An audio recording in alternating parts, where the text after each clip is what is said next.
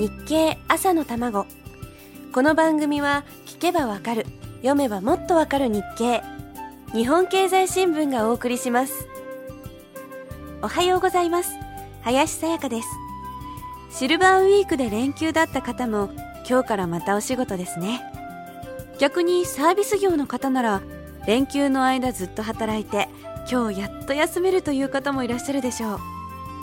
今週の朝玉はシルバーウィークの連休に出かけて渋滞にあってもイライラしないよう日経から次々と気の長い話をご紹介しております。4日目の今日は先日の消費面からご紹介しましょう。テーマは第二の人生旅三昧。定年退職した後に大型客船でゆったりとした旅をする。そんなことがしてみたいという夢はきっとたくさんの方が持っていることでしょう。外国映画に出てくる旅の雰囲気でゆったりと味わえたらいいですよね。タイタニック号に乗るのは嫌ですけど。でもそれには相当お金がかかりそう。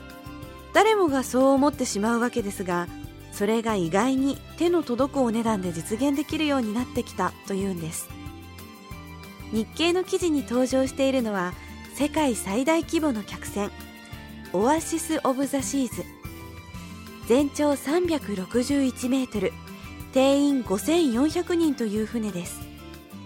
この船に乗ってアメリカのフロリダからカリブ海をおよそ1週間かけて回るツアーがあるんです。ミキツーリストという会社がツアーを募集したところ800名以上の応募があったそうです。実際の就航は12月ですから今はもっと申し込みが増えているかもしれませんね。JTB 系のツアー会社が仕掛けたのは同じ船を使っての11日間で料金は31万8000円から。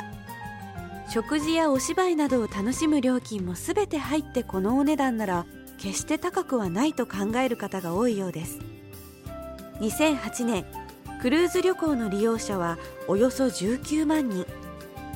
定年後の楽しみとしてそんな旅を考えている予備軍はもっとたくさんいるでしょう。